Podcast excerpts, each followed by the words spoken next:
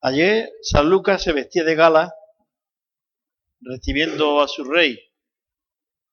En el pasado también, pues se vistió de gala recibiendo al padre de este rey.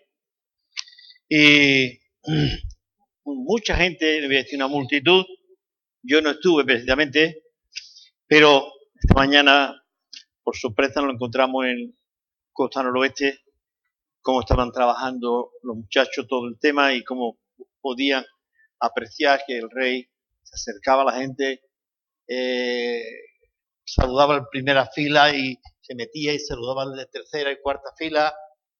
Eh, un rey cercano, llano, que hablaba con la gente. Bien, algunos ayer seguramente no se lavaron las manos. ayer o antes de ayer. El viernes. Ah, yo pensé que era ayer. Bueno, mira, vale, pues entonces. Bueno, pues todavía no se habrán lavado las manos, me imagino. Porque da la mano, la mano al rey de España, pues tiene tela, ¿no? Bueno, pues.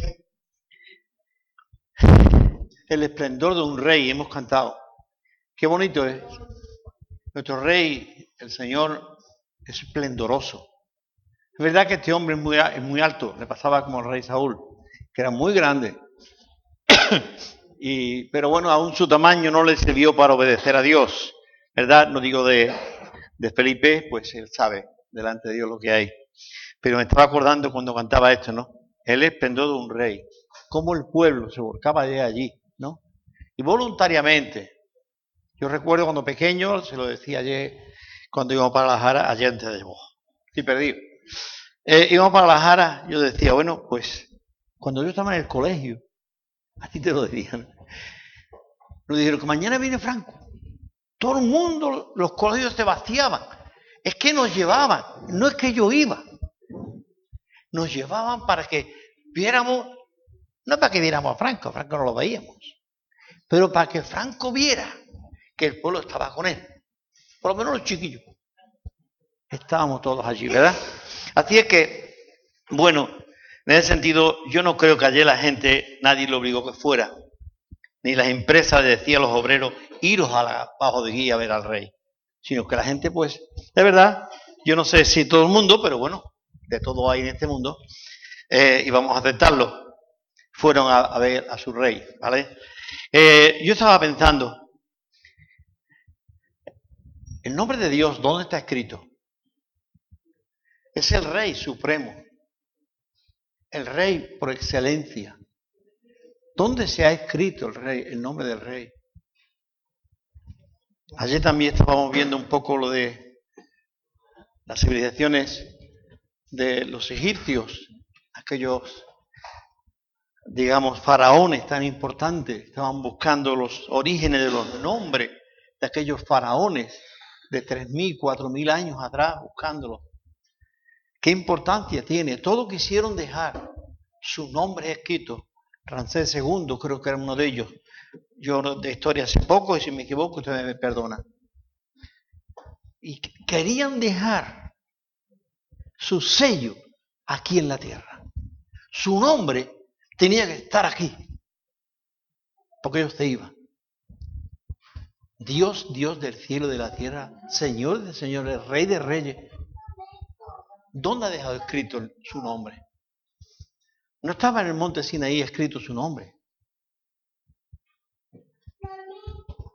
¿En dónde se escribió el nombre de Dios? En cada corazón de los que vienen a este mundo está escrito el nombre de Dios aunque no lo veamos, y sepamos muchas veces leerlo, porque es una serie de letras consonantes que para nosotros, los latinos, nos cuesta trabajo pronunciar. Pero ahí está escrito el nombre de Dios. Por eso debemos de cantar cuán grande es Dios. Es que sobrepasa todos los límites habido y por haber. Bien, y siendo tan grande, no ha escrito su nombre en ninguna piedra. Yo desde pequeño recuerdo cuando veíamos las películas de Hollywood, apareció una montaña allí con un nombre, ponía Hollywood, ponía, ¿no? Algo de eso. Algo así pone el nombre. Hollywood, pues, se ponía, ¿no? Y bueno, ahí queda escrito eso para siempre. Muy bien. Me alegro de verte, mi hermano. Es que yo le dije, no viene. Y me dice, yo he ido, pero tú no sabes. por eso te he dicho que no te pierdas, ya te he visto. Curiosamente, el nombre de Dios no se ha escrito en ninguna parte, nada más que en el corazón del hombre. Sus razones tendrán. Siendo el Dios del universo, no nos ha dejado nada escrito. Pero sí una cosa, cada corazón, un día u otro, como hemos cantado, tendrá que humillarse delante de ese Dios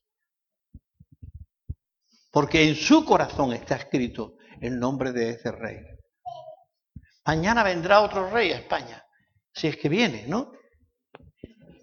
Pero no va a venir otro rey a este mundo, sino al que tenemos, al rey de reyes, señores y señores.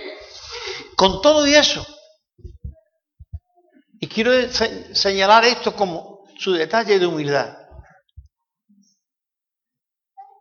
No aparece su nombre. Sin embargo, nuestro nombre, por muy significante que seamos, queremos que salga. Queremos que salga. Bien, el relato de hoy de este muchacho se llama, ¿cómo se llamaba el muchacho este que trajo los panes? ¿Sabéis el nombre? No, es una pena. Porque podíamos escribirlo ahí, el nombre del muchacho, ¿verdad? Se llamaba Juanito Pérez, un apellido eh, eh, judío.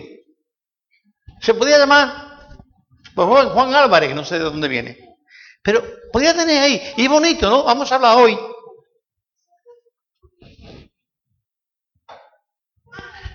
Toma, dale esto a Marcos que se me ha olvidado a mí. Aquí hay fotografías y cosas de esas de los multiplicación de los panes y tú los puedes ir poniendo como te parezca. Marco, gracias. Bien, me gustaría que pensáramos por un momento. Hay grandes historias en la Biblia, grandes historias en la palabra de Dios, de personas que hicieron cosas y Jesús dijo, donde quiera que se predique este evangelio, se va a contar esta historia porque esta historia es básica, es fundamental. La historia de este niño se repite en los cuatro evangelios, en sus distintas modalidades que hay. Pero cuatro veces se va a repetir la multiplicación de los panes. Bien, mi hermano, ¿por qué tantas veces se repite? Es porque Dios quiere que aprendamos algo. Si no lo aprendemos, si salimos de esta sala igual que hemos llegado, haberte ahorrado de venir. Quédate en tu casa. Pero trata de llevarte algo para tu casa. Pídele al Señor, al Espíritu Santo, que te ayude a que algo de lo que en esta mañana aquí estemos haciendo, cantando, alabando, orando, llegue a tu corazón y te marque. Y diga, esto me lo llevo a mi casa. Y lo voy a empezar a poner en práctica. Como cuando veis el canal Cocina y veis hacer un guisito ligerito y barato. Dice, ese lo hago yo mañana. Pues quédate con algo y llévatelo a tu casa. Bien. Ahora, hay otra cosa.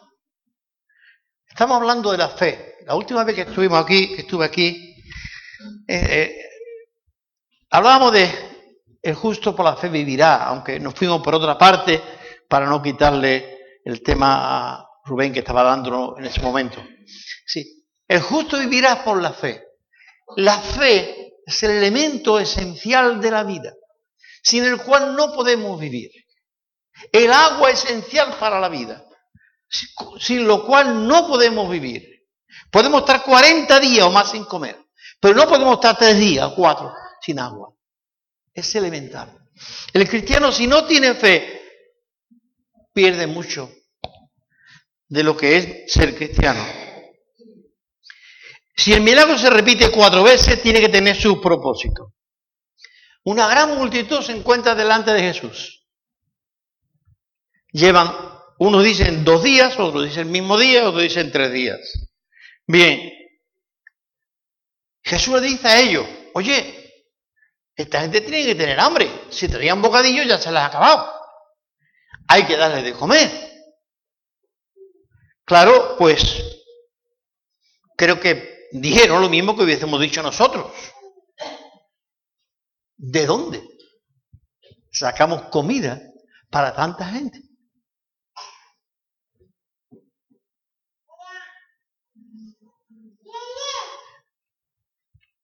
¿Qué es esto para tanta gente? Aquí hay un muchacho que tiene cinco panes y, dos peces. Pero Señor, esto es ridículo, esto, es. ¿Para qué queremos esto? ¿Y qué vamos a hacer con esto? Ni las migas van a caber. Bien, ¿qué, ¿qué es lo que ahora Dios quiere pasar a enseñarle? Tenéis que ver lo que nadie ve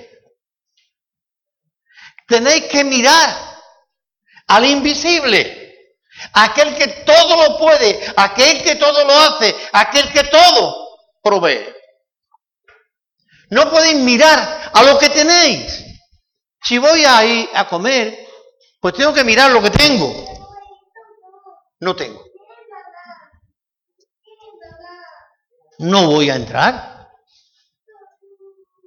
¿Vale? Pero Cuidado con esto. La fe te va mucho más allá. Y si aunque aquí no hay, pero allí hay. Entonces, ustedes se creen esto. Allí hay.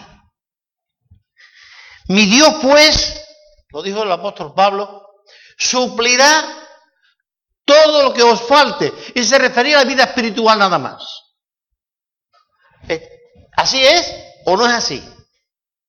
Cuando dice que suplirá todo lo que os falte, se refiere solamente a la vida espiritual. O se refiere también a la vida física y económica y alimentaria. Y de vivienda.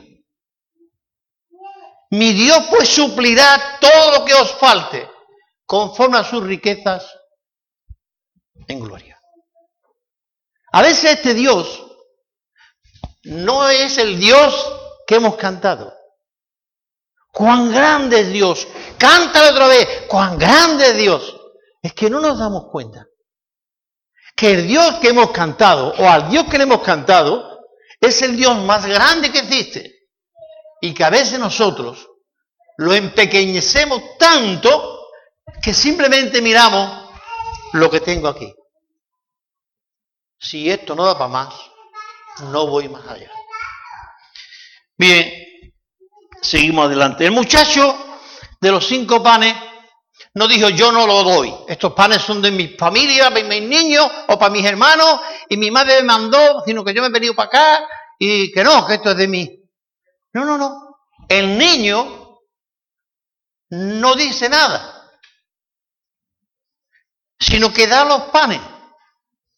Podéis argumentar lo que queráis, que era el hijo de uno de los discípulos, lo que queráis decir, ¿vale?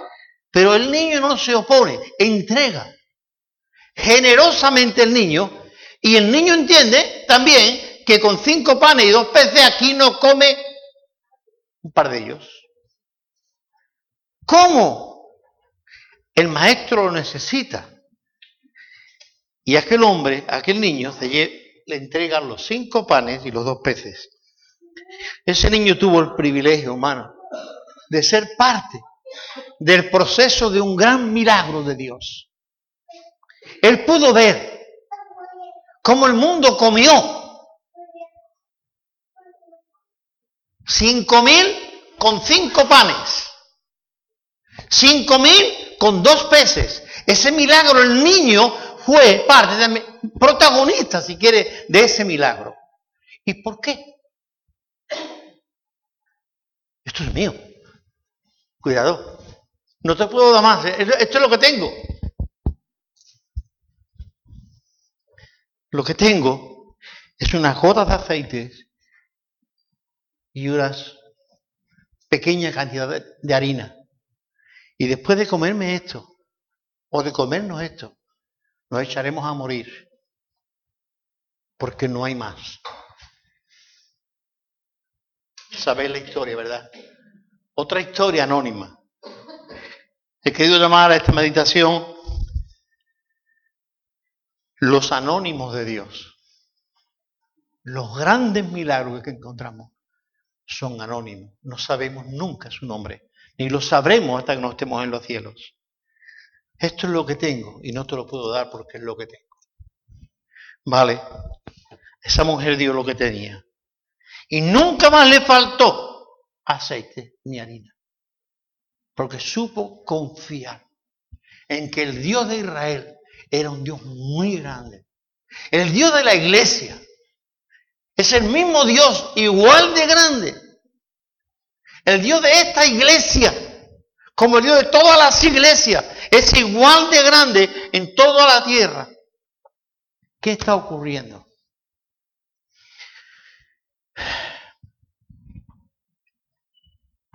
¿Por qué Jesús usa a este niño? Para darnos un ejemplo de sencillez, de humildad. En otro momento él dice, si no volvéis sois como niños, no entraréis en el reino de los cielos. Cuidado, prepárate, ¿vale? No te crees que los hombretones van al cielo. No, no. Las mujeronas van al cielo. No, no. Jesús dijo, si no os volvéis a ser como niños, no entraréis en el reino de los cielos. Y aquí usado a un niño que tiene allí, que por qué razón estaba allí con ellos, pues no lo sabemos. Pero Dios usa a un niño. ¿Cómo Dios te va a usar a ti siendo un hombretón o una mujerona? Lleno de ti mismo, que te ha inflado tú mismo. Vacíate y ser como niño. Porque si no nos hacemos como niños, Dios usa la gran misericordia en el Salmo 86, 15. Dice que habla, busca misericordia y hace misericordia. Dios tiene misericordia. Cuando vio aquella multitud, tuvo compasión de ella, dice Marcos.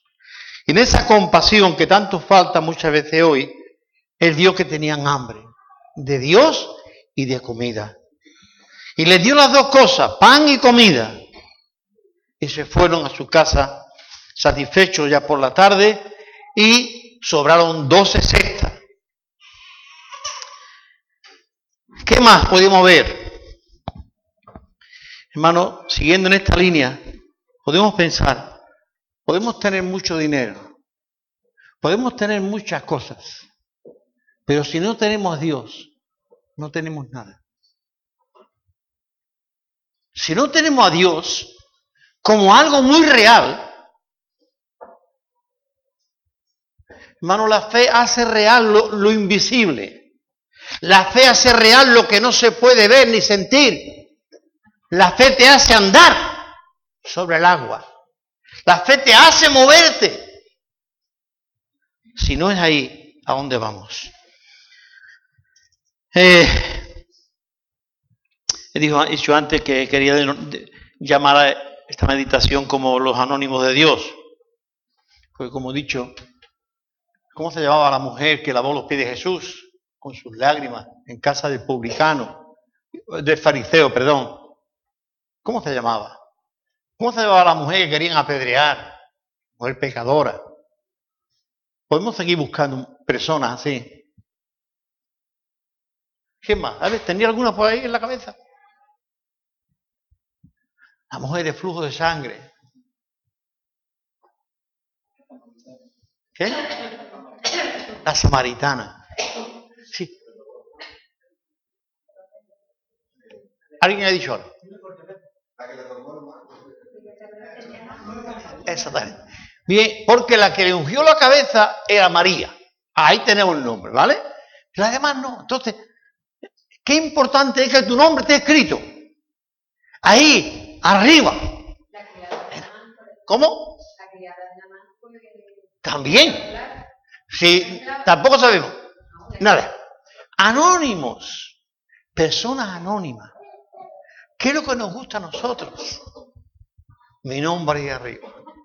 Con ese nombre, hermano, estamos de alguna manera desvirtuando la gloria de Dios, porque la gloria la tiene tú. Bien, seguimos un poco más adelante. Pensando en esto, quería recordar la historia de ella se contará. ¿Por qué se va a contar la historia de ellas?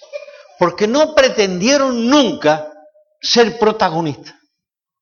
Porque no pretendieron ser por encima de los demás. Porque entregaron lo que tenían. Y lo que tenía era de gran valor. Tanto valía cinco panes y dos peces. Me imagino que poco dinero, pero bueno, lo que valdría. ¿Cuánto valía el vaso de alabastro? Eso era más, más dinero. ¿Cuánto valía? Lo que esa viuda de Naín se llevó para su casa después de llorar tanto. Se llevó a su hijo. ¿Quién puede contar esta historia? Esta historia, hermano, solamente la puede contar aquellos y aquellas que han tenido la propia experiencia de un encuentro personal con Dios y Dios le ha hecho milagro y milagro en su vida y por eso pueden contarlos. Muchísimas veces, hermano, nos hemos encontrado con dificultades en la vida, bien sea de salud, bien sea económica, bien sea de la índole que sea. ¿Quién te ha echado una mano? Esto se acaba, esto se acaba, esto se acabó, ya no se puede más. Y nos hemos puesto tan negro el día. Pero alguien apareció y te dio la mano. Tu hermano físico, tu hermano en el Señor, la iglesia como iglesia. ¿Quién? Dios usa a un niño a una mujer de mala fama para ungir sus pies, a una mujer de flujo de sangre para que la gloria de Dios saliera por encima. Dios usa no a los astros, no a los pajaritos, usó un cuervo para alimentar a Elías. No usa eso, te usa a ti, hermano, te usa a ti, me usa a mí. Dios no tiene otro elemento en la tierra más importante que aquel en el cual puso su nombre. Y cuando tú aceptas al Señor, Dios lo que hace es reivindicarte y decir, tú eres mi hijo, yo te he escrito hoy, tú. Hermano, a veces nos olvidamos de que tenemos un Dios muy grande, demasiado grande para nosotros. Bien. Eh,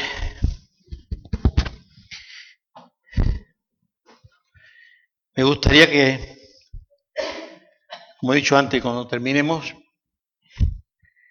te vayas a tu casa teniendo alguna cosita apuntada por ahí, para tratar de ponerla en orden.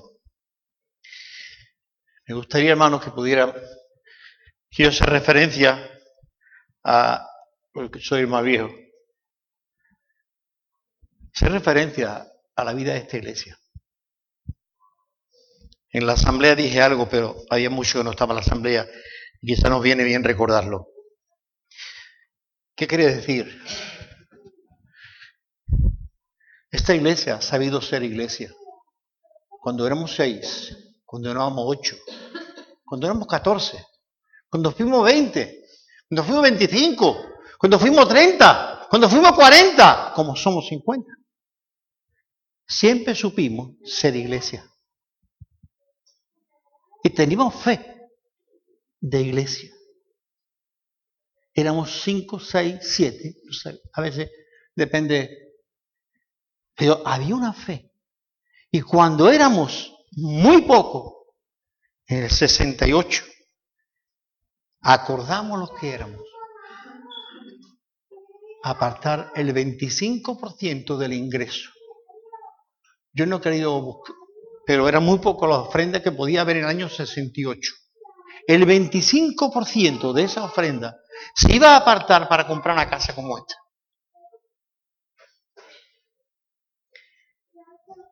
Ser iglesia es ser mucho más que venir aquí y cantar y gritar cuán grande es Dios. Ser iglesia es creer que tú tienes un Dios muy grande. Por lo cual tú eres grande en el nombre de Dios. Y Dios tiene para ti grandes cosas. Sí. En aquella fecha, hermano, éramos niños en número y, como no, también en preparación cultural, casi toda la iglesia. También preparación profesional. También tenemos muy pocos profesionales, los que éramos. 6, 8, 10, 12, 14, depende el año que fuera. Pero la iglesia ha crecido, hermano. Ya no somos niños. Aquellos niños actuaron como hombres en fe. Aquellos niños en fe creyeron. Y quizás hoy podéis ver la fe de aquel grupo de personas. Porque no eran, eran niños en números y en muchas otras cosas, pero no niños en fe. Creyeron que Dios tenía un lugar más digno que el de calle Montero para esta iglesia.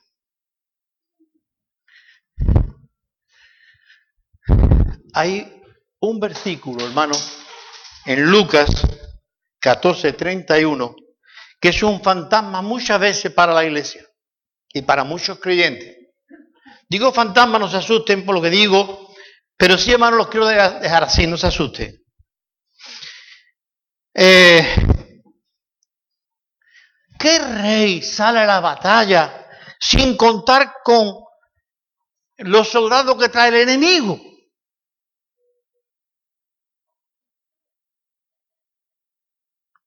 Si yo llevo cinco mil, no me voy a enfrentar a uno de veinte mil, porque voy a perder, me van a matar. ¿Sí? No lo haríamos, ¿verdad?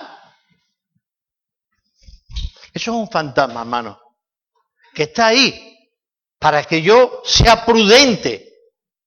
Pero mi prudencia tiene que estar multiplicada si yo estoy pensando en Dios y en su obra. Y no en mi obra, sino en la obra de Dios. Y Dios quiere lo mejor para su obra y para su iglesia. Con lo cual tenemos que saber que no estoy pidiéndole en vez de un 600 un Mercedes. No, no, estoy pidiéndole a Dios lo que realmente creo que su iglesia se merece, un lugar más digno para alabar su nombre y glorificarle. Que tres por nueve, con una humedad inmensa. Ese fantasma tenemos que rechazarlo. Bien, me gustaría que los viejos del lugar, a los que me he referido antes, ¿quiénes son?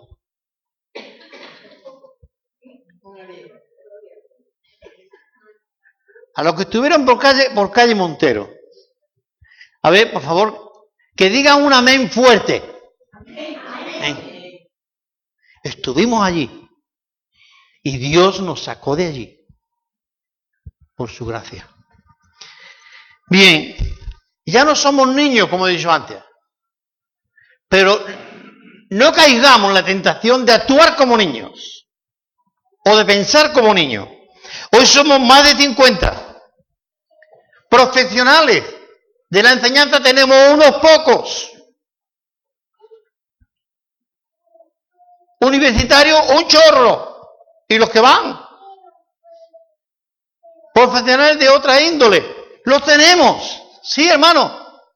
Ya no es una iglesia de niños. Pero tenemos que seguir actuando como el niño. ¿Qué hizo el niño? Le dio Jesús todo lo que tenía. Cinco panes y dos peces. No tengo más, Señor. Tráemelo y yo lo voy a multiplicar. Esta iglesia se enfrenta este año a un desafío grande y fuerte no lo voy a mencionar. Pero quiero que penséis que fueron los grandes desafíos de Dios los que fueron ganando el mundo. Y fueron los grandes desafíos de esta iglesia la que nos hizo llegar hasta aquí y tener más de 50 miembros. ¿Recordáis a un hombre llamado Abraham? Hombre que Dios le dijo, vete Abraham de este lugar a un lugar que yo te voy a mostrar. Y Abraham no sabía. Le indicó andar por un desierto. Y él dijo, Señor, mi ganado, ¿qué va a comer? ¿Y qué va a beber? Abraham miró al invisible y vio campos verdes y ríos de agua. Y siguió. Y llegó a Canaán. Dice, salió para Canaán, dice el texto, ¿y qué? Y a Canaán llegaron, hombre. Porque tenía la vista puesta en el invisible. Y el invisible era pastos verdes y ríos de agua. Hermanos, los creyentes tenemos que aprender a mirar más allá. Si nos paramos a mirar lo que tenemos en el bolsillo, no iremos a ninguna parte. Porque no es lo que yo tengo con lo que voy a hacer la obra de Dios. Es lo que Dios tiene que darme para hacer la obra de Dios. ¿Lo ve? Estoy exagerando. Dios no me manda a hacer una zanja si no me da una soleta y una pala. Abraham era el líder de este grupo. Y en un momento dado que cinco reyes de Madián vinieron y arrasaron todo aquel valle de donde estaba viviendo su sobrino de Sodoma y Gomorra, Abraham dijo a su muchacho, coja cada uno una espada y vamos a ir a rescatar a la familia. ¿Cuántos soldados encontró Abraham? No eran soldados, eran pastores que cuidaban ovejas, cabras o vacas o lo que fuera. 318. Y venció un ejército de cinco reyes. Señor, dice los discípulos, cinco panes y dos peces. Señor, vale, lo que tú digas, le vamos a dar de comer. Pero hay esto.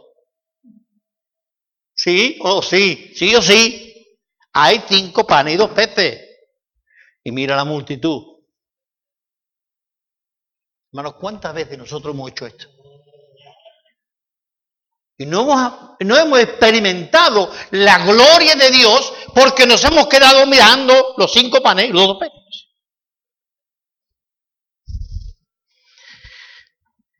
¿Qué más? Abraham dijo, vamos por ellos. Y Abraham se trajo. No solo su sobrino y la familia, que eran muy poquitos.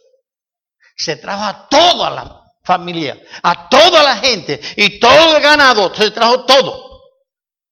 Y los reyes aquellos tuvieron que, por pie, escaparse, porque Abraham iba por ellos. La fe puesta en un Dios grande hace grandes cosas.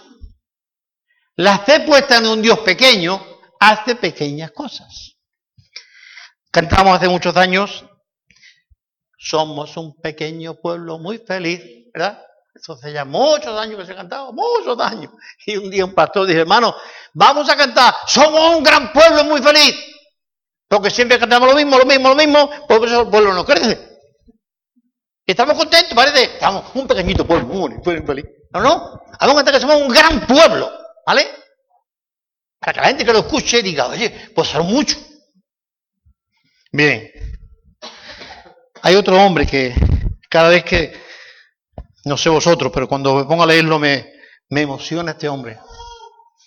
Gedeón, un hombre escondido en la cueva, asustado, también porque los medianitas iban por él. Cuando tenían todos los campos sembrados, los israelitas venían y metía allí su ganado y se comía todo lo sembrado y, si estaba ya bueno lo recogía y se lo llevaban y, el pueblo de Israel estaba pasando mucha hambre. Y Gedeón se esconde en una cueva y empieza allí a granar su trigo para guardarlo, para que no se lo quiten los madianitas. Y llegó un ángel y dijo, varón esforzado y valiente.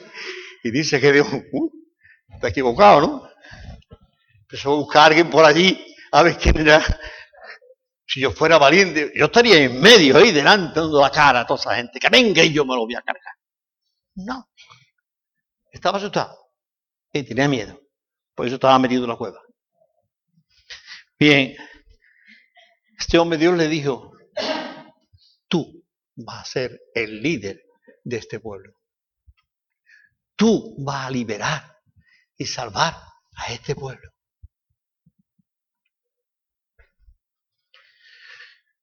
Hay una frase que quiero decir más adelante, si no se me olvida.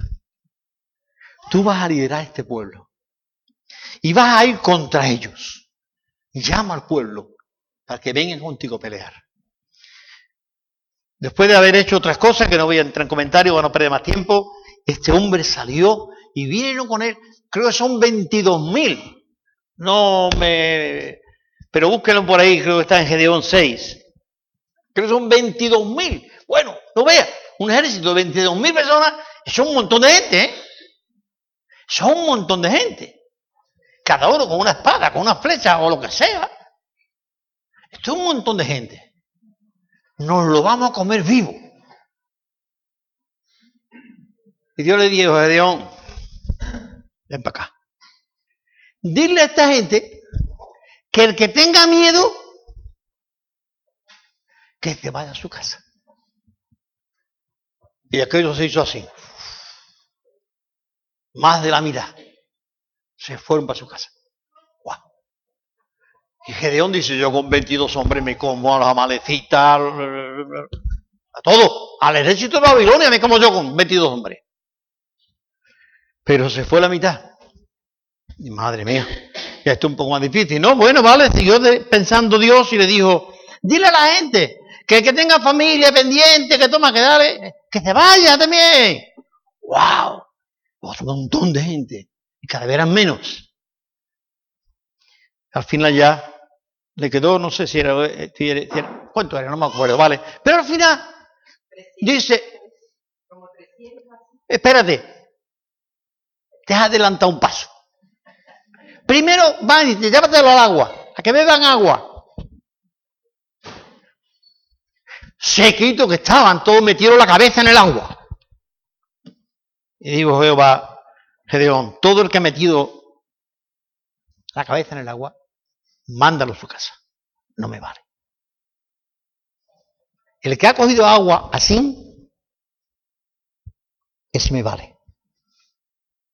¿Por qué razón? Si me acuerdo al final le voy a contar un chiste. ¿Por qué también? Yo cojo agua, estoy mirando al enemigo, todo el horizonte. Si meto la cabeza en el agua, me pueden poner pie en la cabeza. No me vale. La fe es vigilante. La fe mira. No mete los ojos. Y se seca con una cosa. Y le quedaron 300 hombres, como lo he dicho, bien ha dicho Pepe, 300 hombres que no habían metido la boca en el agua.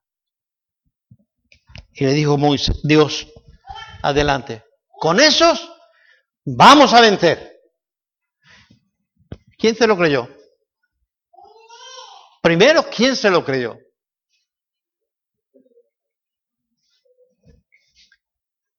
Creo que por ahí hay una serie de hombres con trompetes, eso creo. ¿eh? Venme pasando la foto, no sé cuántas hay, pero bueno, lo pasando.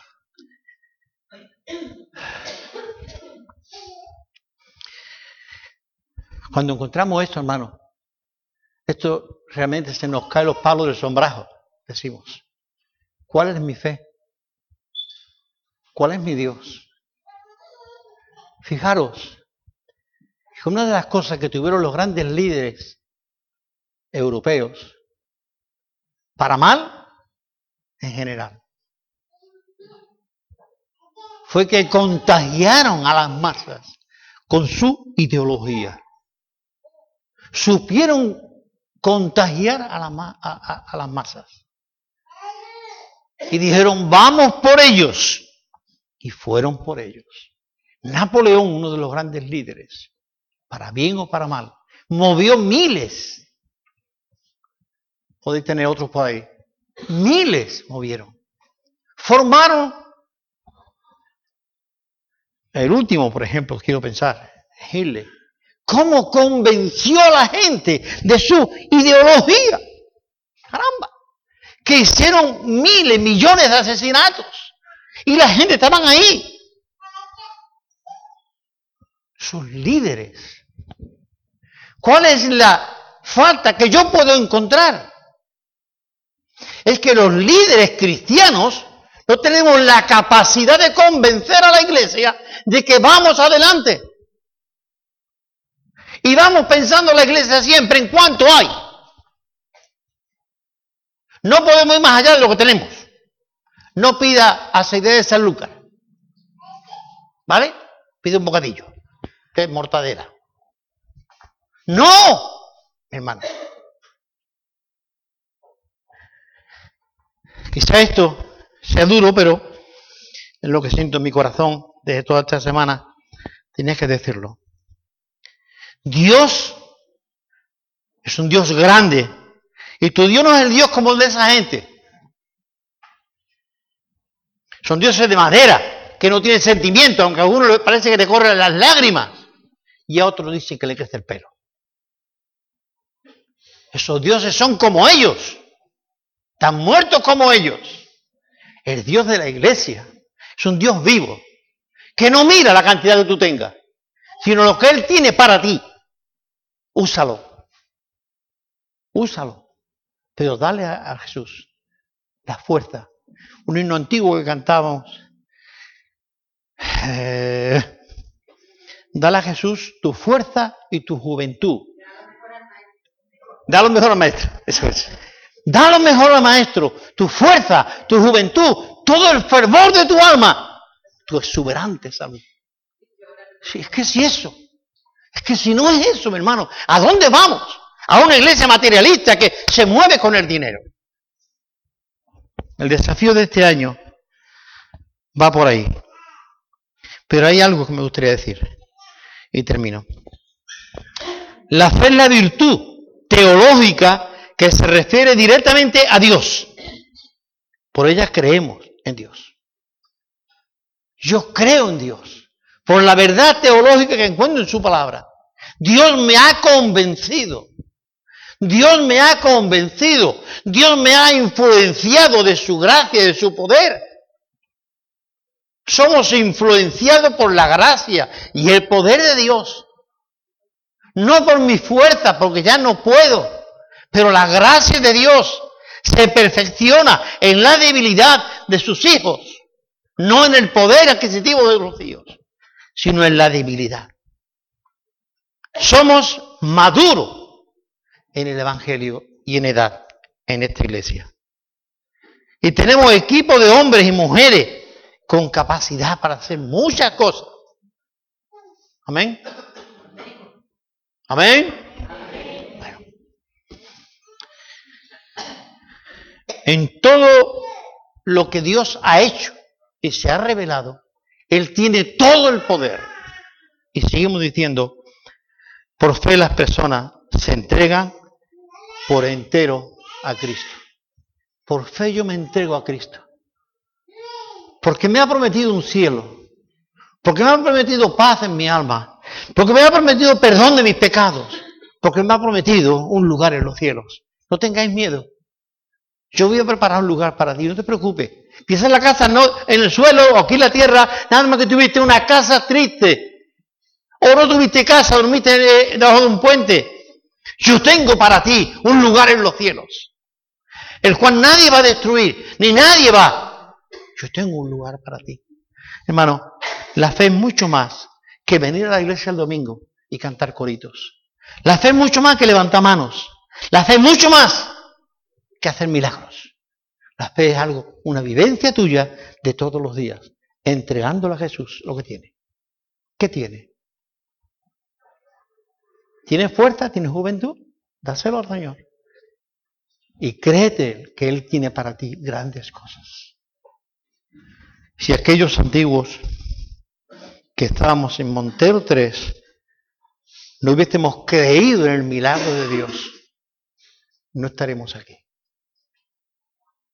Sebastián decía un día, estaríamos allí todavía. Pero ¿cómo Dios puso fe en los que estaban allí? Quizá podíamos apretar al mes 25 euros duros para el futuro templo. Pero Dios lo multiplicó. Hermano, no es lo que tú tienes o lo que tú puedes poseer, es lo que Dios tiene para ti. Bien, si quiere le voy a contar una, algo personal. En una ocasión, cuando yo hacía seguros, Eh, no sé qué necesidad surgió en algún país de de Centroamérica donde mandábamos algunas ofrendas. Yo no recuerdo muy bien qué fue aquello, porque hace muchos años. Pero, perdone que yo ponga un ejemplo mío, ¿vale? Pero no sé el ejemplo vuestro, vosotros lo podéis contar vosotros, ¿vale? En fin, yo no ganaba mucho dinero con el seguro, mi seguro era más bien para tener contacto con la gente y hablar con ellos del Señor y de otras cosas. Y yo dije, Señor, las pólizas que venda este, este, este, mes, yo las voy a poner en la ofrenda. Las pólizas que yo venda este mes, las voy a poner en la ofrenda. Ese mes vendí más pólizas que nunca. A lo mejor vendí cuatro cinco, o seis, pero eran suficientes para mí. Y Dios me ayudó y lo puse en la ofrenda. Es decir, desafiar a Dios desafiarte a ti mismo. Desafiarte a ti mismo. El reto de este año, ya lo sabemos. Tenemos que saber desafiar a Dios y desafiarnos nosotros mismos. Señor, tú has dicho que todo lo que pidiera el Padre en mi nombre, lo haré. Seamos capaces, hermanos, como iglesia, como iglesia, no niños, pero actuar como niño, dándole a Jesús la sencillez del corazón, la credibilidad de un niño, la creencia de un niño. Señor, lo que tú dices, yo me lo voy a creer. Porque tú me lo dices. ¿Vale? Vamos a orar, hermano. Dios y Padre, gracias. Porque tú eres un Dios de poder. No eres un Dios mediocre. Tú simplemente estás, simplemente estás esperando que demos el paso al vacío para poner tu mano. Señor, ayúdanos a mirar mucho más allá del presente, a, mirar mucho más allá del horizonte, mi Dios, donde tú estás, donde está la victoria de la fe. En lo que vence en este mundo, es la fe. Ayúdanos, mi Dios, para que esa fe que sentimos en el corazón y que tú has puesto dentro de nosotros, Señor, se haga una realidad. Ayúdanos, mi Dios, a levantar los ojos y mirar al horizonte. Es en el nombre de Jesús que estamos pidiendo estas cosas. Señor, para que esta iglesia y este pueblo te conozca. Amén. Bien, hermano, les dejo.